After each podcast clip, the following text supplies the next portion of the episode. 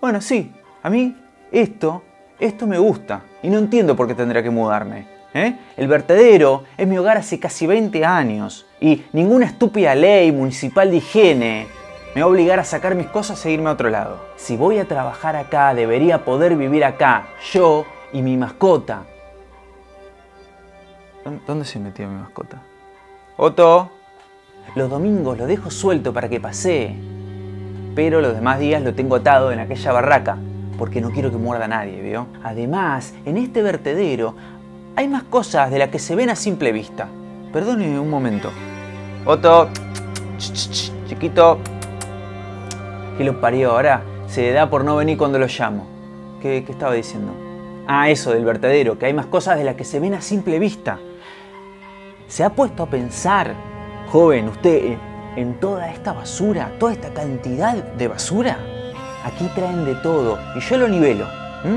Vienen, por ejemplo, eh, montones de animales muertos. Esa es una de las cosas que más le interesan a Otto, mi mascota. Pero también hay desechos químicos, plásticos, alambre, materiales de construcción. Lo que se le puede ocurrir está acá. Yo nivelo todo el material, apisono los montones y eso, eso se calienta. Hombre, si pudiera poner un, termómetro en la tierra, ¿eh? Para medir la temperatura cuando eso se descompone. No, no, no, no. Mucho, mucho calor. He abierto la superficie de esa capa nivelada y vi salir el vapor como una nube, una nube de calor. Me, hizo acordar a, esos baños como, como le dicen eh, sauna, eso, los saunas. Era como un sauna. Sauna de basura. Le quiero contar algo que no he contado a nadie jamás. Algo que me sucedió aquí, en este mismo lugar, hace unos años atrás. Una noche, aquí, estaba con Perlino. Perlino era un amigo mío, que le decíamos así porque tenía los dientes más blancos que jamás haya visto los hijos de puta parecían pintados, blancos, blancos.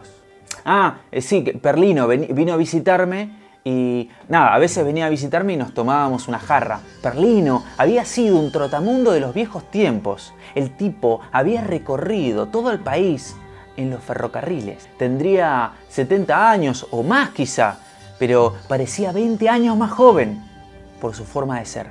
Bueno, estábamos con Perlino tomando aquella noche y empieza a contar una historia donde estaba en Texas en un, en un vagón de carga lleno de putas, lleno de putas. Y cuando estaba en la mejor parte de la historia, se para en seco. Se me acerca y me dice, ¿escuchaste eso? No, yo no escuché nada. Entonces Perlino se relajó y me contó la historia, nos reímos un buen rato. Y luego Perlino se levantó y se alejó. Iba a cambiarle el agua a las aceitunas, ¿no? ¿Te entiende? A echarse un cloro, a mear. Y de repente vuelve a toda prisa, subiéndose el cierre de la bragueta y tan rápido como le permitían sus viejas y rígidas piernas. Boludo, hay algo allá afuera. Obvio que está lleno de cosas, es un vertedero. hay armadillos, zarigüeyas, quizás un perro extraviado te puedo asegurar que no es eso. Es algo distinto. Dale, Perlino, si te asustaste con un perro. Pelotudo, te digo que no, que es algo distinto. Yo estuve en un montón de lugares y el ruido que eso hace no lo hace ni una zarigüeya ni un perro perdido. Tiene que ser algo más grande. Empecé a decirle a Perlino que estaba en pedo, ¿no? Ya entiende, borracho. Pero entonces yo también lo oí. Y además lo olí había un olor hediondo como ninguno de los que flotan ahí. Un olor como el de una tumba abierta, con un cuerpo en descomposición lleno de gusanos. Era tan fuerte que me sentí mareado con todo ese licor barato que tenía encima. ¿Lo escuchás ahora, no, pibe? Sí, lo estaba escuchando. Era el sonido de algo pesado. Algo que se acercaba a través de la basura, más y más hacia el campamento, como si el fuego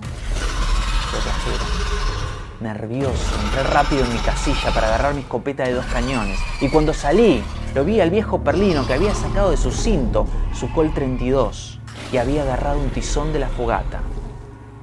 se dirigía hacia la inmensa oscuridad del vertedero, hacia aquel lugar de donde venían los ruidos. Pará, pibe, quédate acá, yo me encargo de esto. Sea lo que sea, voy a hacerle un agujero. O quizá le haga seis.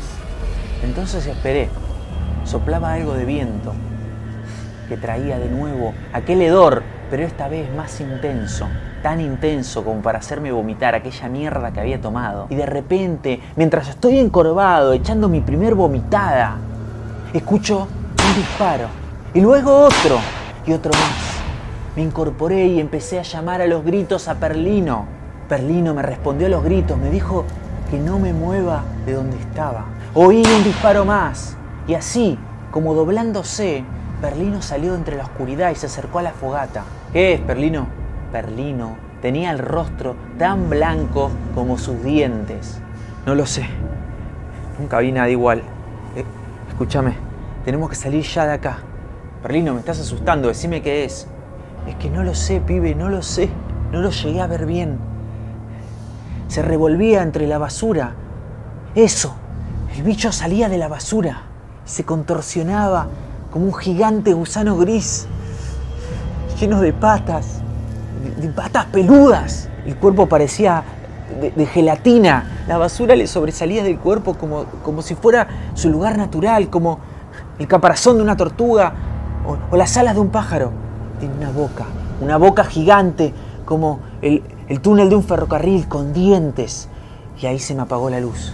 Perlino no había terminado de hablar que se empezó a escuchar el ruido de nuevo.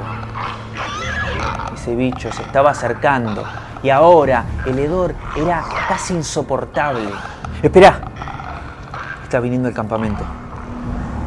Ese bicho de haber nacido de toda esta basura, Perlino cargó de nuevo su revólver. Esta es la última munición que tenemos. Entonces lo escuchamos. Aplastaba como estruendo los montículos de basura como si fueran cáscaras de maní.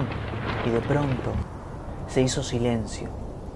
Perlino se apartó unos pasos del campamento hacia la casilla y yo con mi escopeta apunté hacia la oscuridad.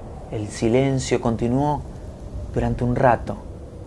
Hombre, uno podía oír su propio parpadeo, pero no, yo no parpadeaba, estaba atento, atento hacia la oscuridad. Me di vuelta y ahí estaba una especie de tentáculo gigante saliendo detrás de la casilla que había agarrado al viejo Perlino por los pies. Perlino gritó y su arma cayó al suelo. Entonces una cabeza salió entre las sombras, una cabeza gigante, la cabeza de un gusano, con los ojos en forma de hendidura y una boca bastante grande como para tragar su nombre. Y es lo que hizo con el viejo Perlino. Se lo tragó de un solo bocado no quedó de él más que un jirón de carne colgando de los dientes de aquella cosa. Yo vacié mi escopeta contra el bicho, la abrí de un manotazo y la cargué de nuevo, pero cuando volví a apuntar, el bicho ya no estaba. Pero escuchaba el crujiente ruido que hacía en la oscuridad. Agarré la llave del tractor nivelador y rodeé la casilla en puntitas de pie. El bicho no surgió de la oscuridad para perseguirme. Puse el tractor en marcha, encendí la luz de noche fui tras él. No tardé mucho en encontrarlo. Se movía a través del vertedero como una serpiente, deslizándose, ondulándose lo más rápido que podía. Tenía en el vientre un bulto sin digerir. Era el pobre y viejo perlino. Lo acorralé, lo puse contra la valla de cadenas en el extremo del vertedero. Allí usé la pala niveladora para apretar contra las cadenas aquella masa pulposa. Me disponía a poner en marcha el motor del tractor para cortarle la cabeza aquel bicho. Pero cambié de idea. Su cabeza sobresalía por encima de la pala sus ojos hendidos me miraban. Allí, empotrada, en la cara del gusano, estaba la cabeza de un cachorro. Yo, yo recordaba ese cachorro. Lo había visto hace unas semanas, muerto aquí en el vertedero. Corrí el riesgo y aparté la pala de aquel bicho, el cual cayó al suelo. Me acerqué y vi. Era como si Perlino resumara de, aquel cuerpo gelatinoso. Entonces me di cuenta de una cosa. No solo era producto de la basura y el calor, sino que vivía de eso. Y todo lo que el bicho fagocitaba se convertía en él, era parte de él. Ahora el cachorro y el viejo perlino formaban parte del bicho. Perlino no sabía nada de eso. Pero estaba vivo de alguna manera, porque se movía, se contorsionaba. Pero como aquel cachorro, ya no pensaba. Claro, no era más que un pelo de aquella cosa, como lo eran las maderas, los alambres y las otras basuras que le sobresalían al bicho. ¿Y? ¿Qué opina de la historia? Divertida, ¿no? ¿El bicho? Ah, el bicho. Sí, el bicho no, no fue difícil domesticarlo. No, la verdad que no. ¿Sabe cómo le puse? ¿Cómo se llama? ¿Cuál es el nombre del bicho? ¿Eh? Adivine. ¿No? Otto. Otto. Otto. Se llama Otto. claro, muchas veces no viene cuando lo llamo porque no tenía nada que darle de comer. Pero ahora está usted. Claro, pobre Otto, siempre lo tenía que contentar con animales que desenterraba acá en el vertedero. Pero ahora, ahora está usted, fresco y jugoso. Siéntese. Acá tengo la Col 32 que me dejó mi amigo Perlino. Y Otto tiene hambre y quiere comer. Otto, Otto, vení, la comida está lista. Chiquito. El vertedero basura. Joe Lansdale.